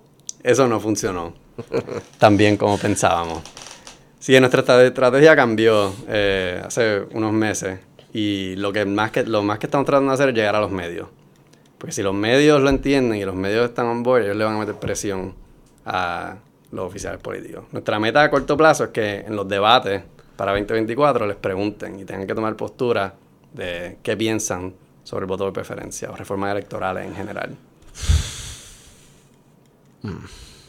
Sí, a corto plazo es educación. Eso es lo más importante que tenemos que hacer. Se tiene que Si convertir. tienes mejores ideas, nos dejas saber. No, no, yo no soy estratega porque para mí me vuela la cabeza. Estás bregando con niños de high school. Es guerrilla, es una guerrilla. ¿sabes? Esto, y te dicen una cosa y después hacen otra, ¿sabes? Como que tienen... Yo como lo veo, que puede suceder, o haces el back, como que el, el backdoor move de empujar algo como los referéndums, que entonces abre la puerta para estas cosas, sin que sin tener que ir directo contra el lobo, sino que... Pero me imagino que pues ya eso también tendrá su sus dificultades, porque ellos saben, los lobos son buenos lobos. Sí. Este, o lo otro es convertir a muchos votantes en single issue voting y que esto sea la- como lo de las pistolas, lo del aborto, estos temas que hay mucha gente que dice, mira, yo, a mí no me importa quién gana, qué sé yo, que después que no me toquen este tema. ¿Verdad? Como que ser, yo tengo un voto, un, un tema y yo voto por eso. Y si el candidato no apoya eso, pues yo voto por el Sí, otro. es que no me importa hoy lo demás. día ese single issue ya está. Hay mucho- ahora, estamos peleando en los single issues. Ah, exacto. ¿Tú crees? Yo creo que eso cada vez menos. Cada vez menos, pero todavía para Yo he votado bien mezclado. Yo he votado por candidatos independentistas y rajo la, la estadidad o lo que fuese, o viceversa. Yo he votado las dos, yo creo que yo he hecho... Y yo soy bien, bien anormal. Este... Sí, sí, yo sé que yo no soy representativo. Eh, yo creo que eso es generacional también. Yo creo que la- las generaciones más jóvenes podemos hacer ese brinco más fácil Sí. de no votar por el por el estatus, por el candidato solo por el estatus. Sí. Maybe es algo que tienen que, exacto, decir, mira, yo no voy a convencer a los cincuentones, sesentones, nada en contra de ellos, pero pues es no sé. Más difícil. Más difícil, está, es más el lenguaje, puedo comunicarme con los jóvenes más, Sí, pero sí, tengo que construir suficiente masa crítica y quedarme bien como que ni hablar con legisladores ni nada, como que ir- esto es como que la teoría de disruptive innovation, de que tú vas, tú quieres cambiar algo que es un status quo, ¿verdad? Muchos de los errores que se cometen es que yo voy directo al status quo y lo trato de cambiar. ¿no? El No status quo está diseñado para que para matarte. Ese es el trabajo de ellos. Tú dices, ¿a quién no está atendiendo el status quo? Hay una población que está en una esquinita aquí, ¿verdad? Y yo voy y le empiezo a hablar a ellos. Ah, va, y le como la cabeza, le vendo mis cuentos, qué sé yo, qué carajo. Y empiezo, y esa, y esa, y ese grupito empieza quizás a crecer un poco, crecer un poco. Y de repente cuando le sale, cuando el status quo se da cuenta de que existe ese, ese, ese otro movimiento y lo tratan de matar, dicen, ya esto es más grande de lo que yo pensaba. Eso es como que esa sería mi estrategia. Eso es bien parecido, por ejemplo, como que yo, yo escucho podcast de Joe Rogan. Joe Rogan, el, el, el tema cuando lo de COVID, que lo trataron de cancelar mil veces para mucha gente del mainstream fue como que, ah, vamos a pagar el podcast ese que está ahí. Y no se dieron cuenta, espérate, que él tiene 10 millones de seguidores. ¿Dónde, ¿Dónde ha estado en todo esto? Ah, le estaba hablando a los que nadie le hablaba por 10 años. Y de repente no lo pueden tumbar ahora, porque ya, ya creó suficiente masa crítica. Algo así yo pensaría que fuese mi estrategia. Un poco más así, más, más político, eso sin filosofar ni nada, sino como que no despiertas el lobo. Llegaremos al lobo. Puede ser también otra, otra analogía como unos tres pescados. Cuando no estés mirando, pues nos movemos. Cuando no estés mirando, pues nos movemos. Pero si vas de frente, yo creo que... Está difícil. Quizás te dicen, te dan la mano y se aseguran que te clavan después. de que los medios también, ellos tienen relaciones con los medios y eso. O que yo fuese más, crea masa crítica con la población que no, nadie le está haciendo caso, no le están hablando. Quizás son jóvenes, quizás hay otras poblaciones. No necesariamente tienen que ser jóvenes que no le están hablando que los medios no le hablan, que los políticos no le hablan, y empieza a crear masa crítica con ellos, pa, pa, pa, pa, escondido, y de repente, cuando estés ready, ahora vamos a pelear. Algo así yo haría. Este, y eso se debe tardar un par de años, 10 años por lo menos, yo diría. Por eso decimos, 2032. Una década. Para construir esa masa crítica. Lo bueno es que eh, con los sistemas que tenemos hoy en día de llegarle a la gente es posible, es mucho más fácil. Y el background de ustedes, que también ustedes saben cómo llegarle a la gente. Eh, algo así. Son, los lobos son buenos. Por eso están ahí todavía. Oye, no, no, sí, no, no son malas personas. Yo a veces pienso que uno se convierte en un lobo cuando uno está en esos mundos. Porque uno, todos tenemos algo dentro de nosotros que... Bueno, es que también hay que pensar en... poder y todo eso. Y cuando estamos en esos ambientes, pues lo que tú hablas de los incentivos. incentivos, La mayoría de la gente que he conocido en gobierno es gente buena que quieren trabajar para cambiar las cosas. Sí. en large, la mayoría son así. Pero pues están en un sistema que tiene ciertos incentivos. y esos incentivos, a menos que los cambiemos, se van a comportar así. Sí, estoy de acuerdo con eso. El reto que te daría, que fue la primera parte de la conversación, es piensa si es posible, si existe tal cosa como crear buenos incentivos a una institución, como el gobierno, que es una institución basada en poder, que se impone sobre los demás. Eh, que no lo veo tan binario como bueno o malo. Yo lo veo mejores incentivos o peores incentivos. Pero por definición el gobierno es una imposición. O sea, se impone. Por eso se llama impuesto, no es voluntario. O sea, no, es como que yo decidí pagarle al Departamento de Educación. Jamás yo le pagaría una escuela al Departamento de Educación. Jamás. Si, si fuese una escuela, paga la matrícula. No, yo voy a esta escuela. Pero ¿por qué lo seguimos pagando? Porque el gobierno puede imponerse. O sea, que de partida es una institución que está que, en sus principios es una institución de poder, de fuerza, se impone, obliga a que las personas hagan las cosas. Sea democrático o no democrático, esa es la esencia del gobierno. Y la pregunta que hay que hacerse, yo estoy de acuerdo que se puede hacer mejor, hay gobiernos que funcionan mejor que otros. Pero hay que entender también de si es posible crear una institución saludable, que no se corrompe en el tiempo, partiendo de premisa que se puede imponer. O sea, si yo puedo obligar a las personas a que escuchen el Beto Podcast con una pistola, si no te meto preso o si no me pagas un fee, ¿tú crees que yo mejoraría el Beto Podcast? O sea, no, yo no tengo ninguna razón. Yo digo, cabrón, tienes que escucharlo si no te pego un tiro. Tienes que escucharlo. Te puedo imponer. O sea, que por, por naturaleza hasta se fuese difícil construir algo, por más incentivos que me ponga, de que algo, de que lo mejor salga de aquí. O sea, eso es un pushback un poquito más filosófico que me gustaría que lo, pens que, lo, pensaran y lo incorporaran. ¿Y tú no crees que los límites de término son suficientes? Porque ahí lo que existe hoy en teoría es, si no te gusta lo que estoy haciendo, me puedes sacar. Yo creo que es Versus tu término es 20 años y es verdad en esos 20 años, si no hay manera de sacarte, pues Sí, hay formas que se puede hacer. Lo que pasa es que entonces dice, ok, está bien, tú me sacas, me das un término a mí de dos, de dos términos, ocho años, o de cuatro, lo que fuese. Está bien, quizás yo no me quedo, pero se queda mi institución. Entonces, como que me, hago parte de un grupo y lo hacemos de forma grupal. Y nos quedamos y nos... Partido. Es como que sea, creamos un pote que dice, mira, en este cuadrante, tú básicamente puedes hacer lo que tú quieras. Y tienes poder, dinero, mujeres, drogas. Todo esto aquí. Solo tú tienes que buscar la forma de llegar ahí. Y si no es tú, pues tu amigo, qué sé yo qué. Y le das play. Go. Los que van a terminar llegando son los que quieren jugar ese juego. Entonces, podemos crear incentivos y reglas y transparencia y un montón de cosas para asegurarnos que los que lleguen sean los que mejor representen a los demás. Pero a la misma vez, el pot of gold sigue estando ahí. Y los lobos se sofistican igual que tú te sofisticas. O sea, como que tú sabes, yo voy a inventarme esto, pero yo me voy a inventar esta estrategia. Me voy a poner un gabán ahora, me afeito, qué sé yo qué. es, estamos jugando un juego. Y yo el reto que estoy diciendo es, fine, vamos a hacer todo eso para asegurarnos que quienes lleguen, o aumentar las probabilidades de que quienes lleguen al pot of gold sean lo que queremos que manejen el pot of gold. También yo diría, vamos a pensar si debemos, si debe existir tal cosa como el pot of gold y si es sí, pues cuán grande debe ser el pot of gold. Maybe lo hacemos más chiquito para que entonces haya menos incentivos para que los lobos vayan. Como que e, esas conversaciones, que yo, no, yo creo que se complementan.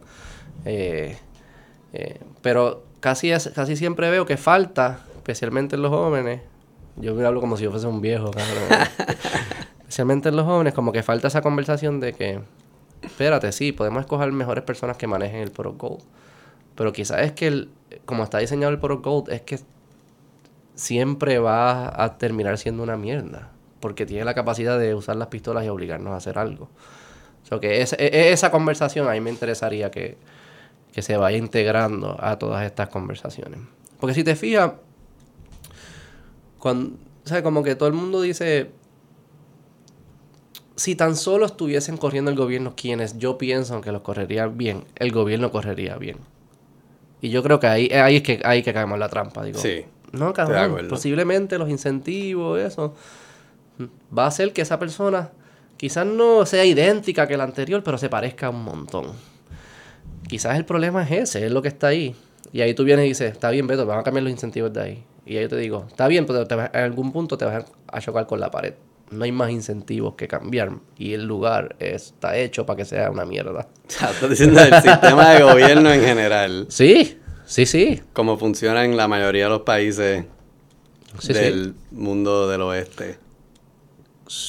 Pero si te fijas, por ejemplo, la Constitución americana, ¿qué es lo que hace? Dice, por un lado, democracia. Por otro lado, derechos individuales, el Bill of Rights. Los dos, escritos en la Constitución. Igual de importante. Los Founding Fathers eran muy sabios en eso, yo pienso. Dijeron, yo no sé cuál es el punto óptimo del tamaño del pot of gold yo solo sé que tiene que haber una tensión. No puede ser que la mayoría diga, ah, pues el poro gold lo sigo ampliando y la mayoría se impone. El, y, ah, y si queremos matar a, los puertorriqueños, pues los matamos. Porque la mayoría votó y es democracia. No, no, no. Ellos dicen, no, no, no, eso no se puede. No se puede. Hay unos derechos individuales. Y quizás dice, los anarquistas dicen, derechos, tratan de que no haya ninguna democracia, que todo sea eh, individualista.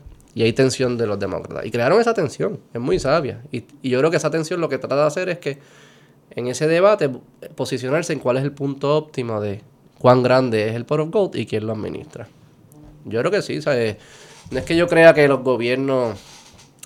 depende del día que me pregunte. Pero sí entiendo que los gobiernos, la fuerza, imponer sobre la fuerza, ayuda a dar estabilidad en ciertas ocasiones. Yo me aseguraría que eso sea, que solamente se use en esas ocasiones y no en otras cosas. Yo siento que en Puerto Rico estamos muy lejos o sea, se usa para todo. Se usa para quién puede cortar pelo, se entregan licencias de quién puede recortar, se entregan, se, fijan precios de café, se, se, cogen las escuelas, que o sea, hay muchas cosas que están muy lejos de, ¿verdad? De, de, ese punto óptimo, en mi apreciación. En mi apreciación. ¿Qué pasa? Puede ser. ¿Por qué te ah. ríes? ¿Qué te da risa? Es que no, estoy tratando de pensar en un país que quizás lo haga de la manera que tú lo estás diciendo. Los países en los 1800 eran bastante así. Era como el gobierno era bien pequeño. Este, no, pero búscate eso, búscate Suiza. Eh, los países nórdicos son bien. Yo creo que el de ahí es más grande de lo que yo quisiera, pero sí otorgan un montón de derechos individuales. No se meten, no hay salario mínimo, no hay control de renta, no hay un montón de cosas que se hacen en otros lugares. Este, ahí está, Estados Unidos es bien distinto por estados. Sí, O sea, sí, hay sí. estados que lo hacen de una forma y otros de otra. Este. Pero todos esos que pueden ser estándares y entre, hasta entre ellos podemos encontrar muchas diferencias. Nosotros estamos bien lejos de todo eso.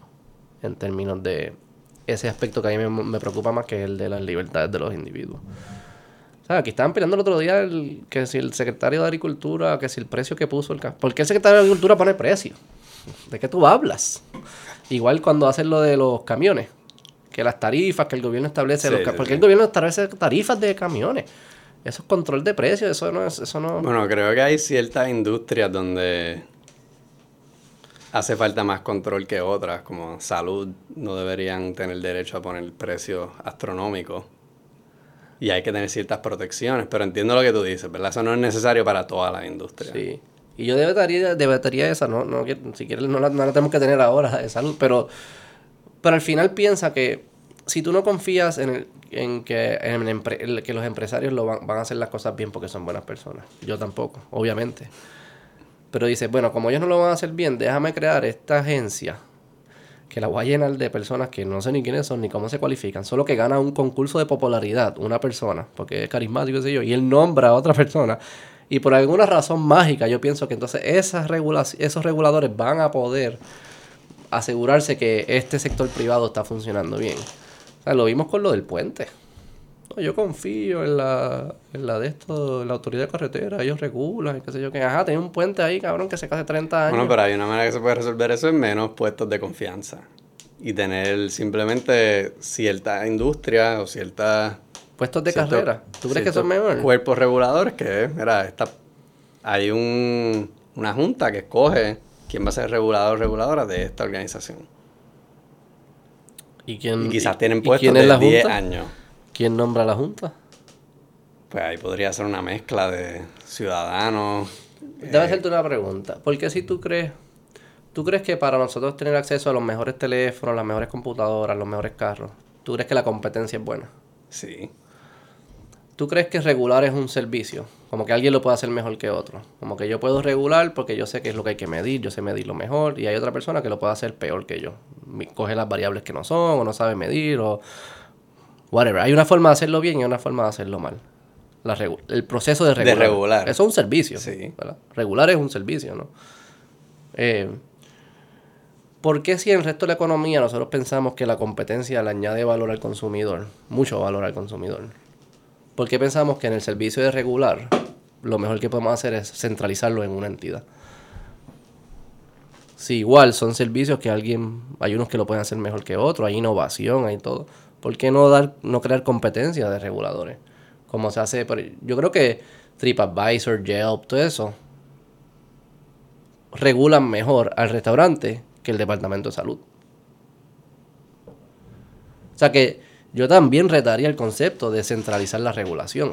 Yo sí creo que debe haber entidades, porque el consumidor le ve valor que haya entidades interme- de- que se paran en el medio y te dicen esta es buena, esta es mala. Sí. Pero yo creo que ahí también debe haber competencia, porque si lo centralizas, ahora es fácil para la empresa.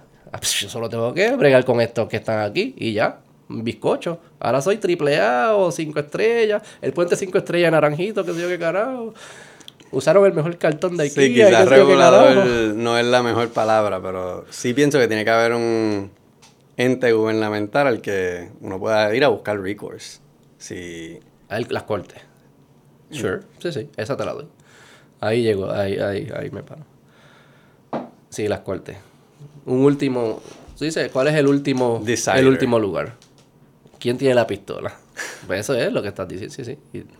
Fine, ahí, ahí, ahí, ahí yo también llego. Ahí yo llego. El, re- el resto podemos. Si un regulador fuera del gobierno puede hacerlo mejor que un regulador dentro del gobierno, pues no sé, no he visto. Yelp quizás es un, un Sí buen ejemplo, Lo ¿no? pasa es que no Pero- le llamamos reguladores, porque no, no decimos que Yelp es un regulador. Pero al final es alguien que se está asegurando que hay un estándar de calidad.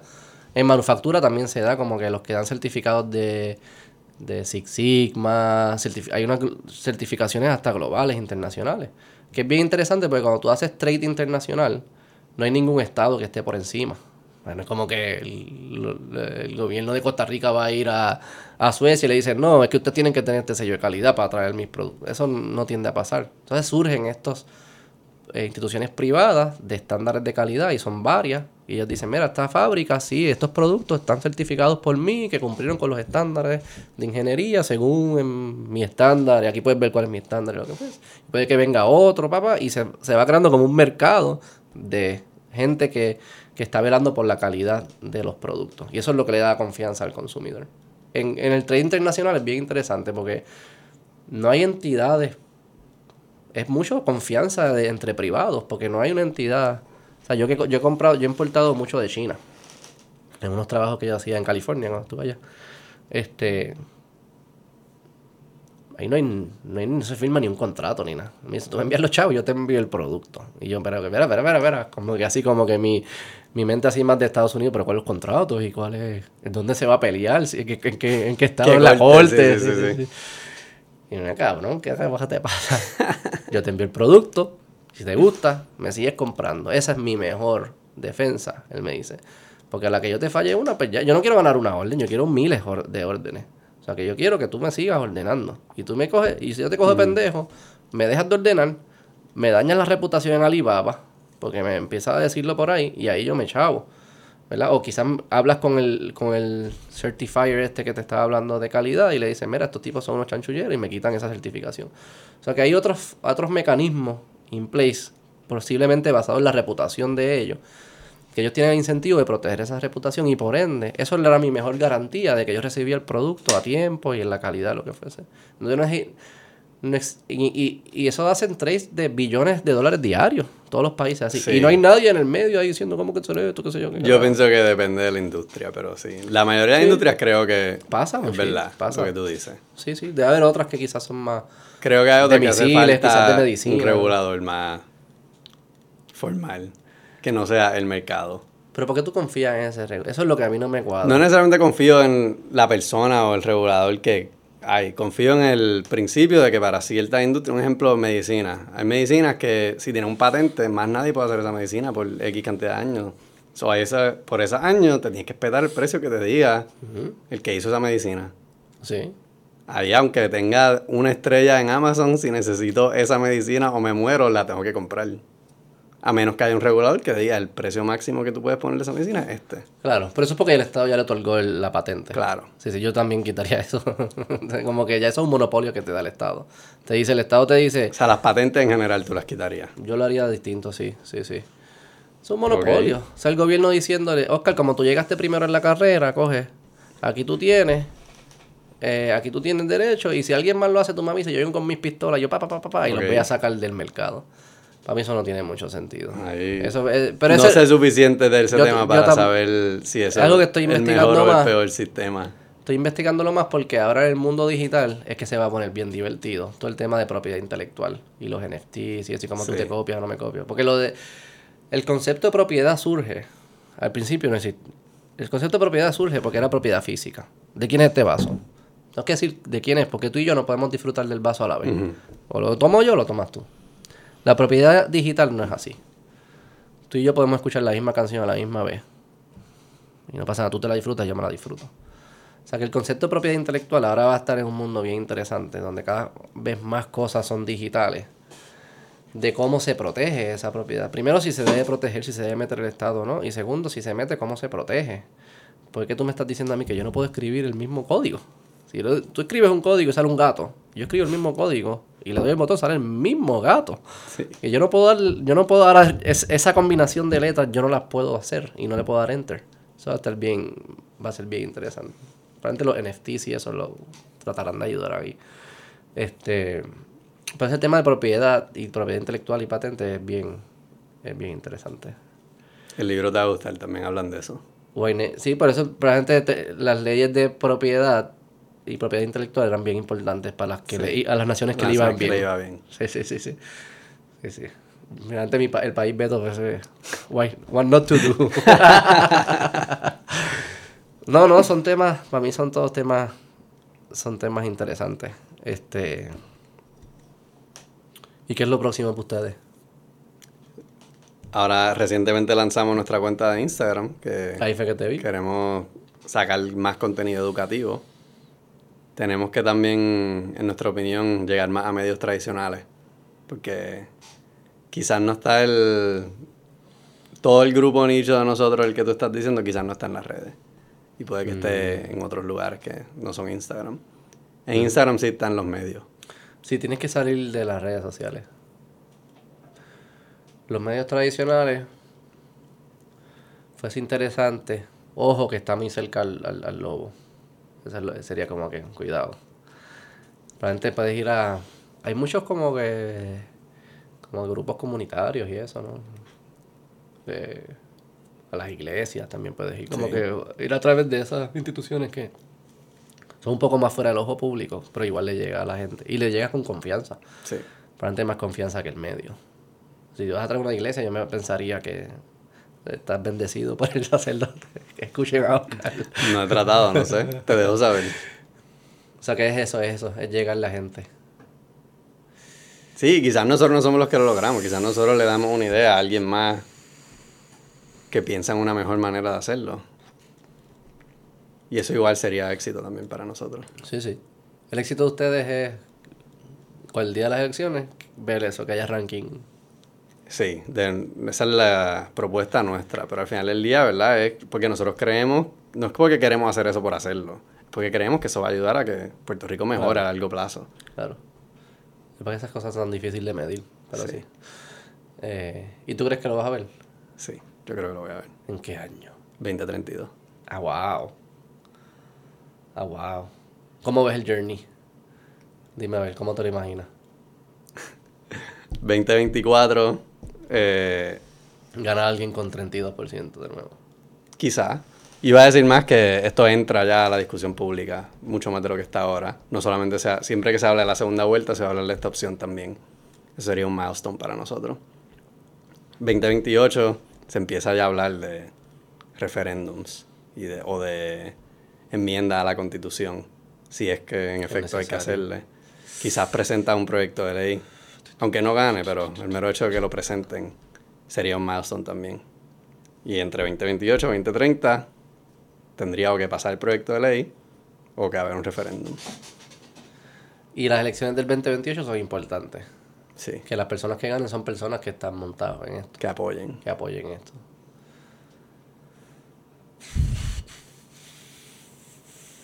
No sé cómo se hace. Les deseo suerte. Si algunos de tus listeners te envían ideas, no las pasa. Sí, sí. Oye, sí.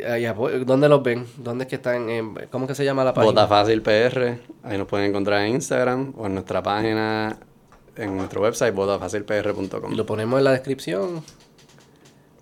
Y apoyen y, y pregunten y díganle sus comentarios también. Quizás son haters o son fans. Todos están Todo bienvenidos. está bienvenido. Todo se puede. Todo se puede en votar fácil. ¿Cómo se hace eso? ¿Cómo le ganamos? Es que ellos son... mi- Es, que hay un, un circular reference ahí que es como que, se, que es lo que se me hace difícil. A pensar cómo los, podemos, cómo los ayuda a pensarlo. Porque me interesa, yo creo que todas esas cosas a mí me gustan. A mí me gusta que gente las esté pensando, me gusta que estén impulsándolo, me gusta que... Me gustan los experimentos. Como que vamos a tratar cosas. Yo no tengo... eh, no estoy tan seguro que es posible. Pero let's- vamos a tratar. Esa es la... Ese es el juego. Este... Dale. ¿Algo más que quieras hablar? No, muchas gracias por recibirme. Gracias por estar aquí. Pasaste bien. Súper. Me alegro. Pues éxito. Gracias, Beto. Oscar.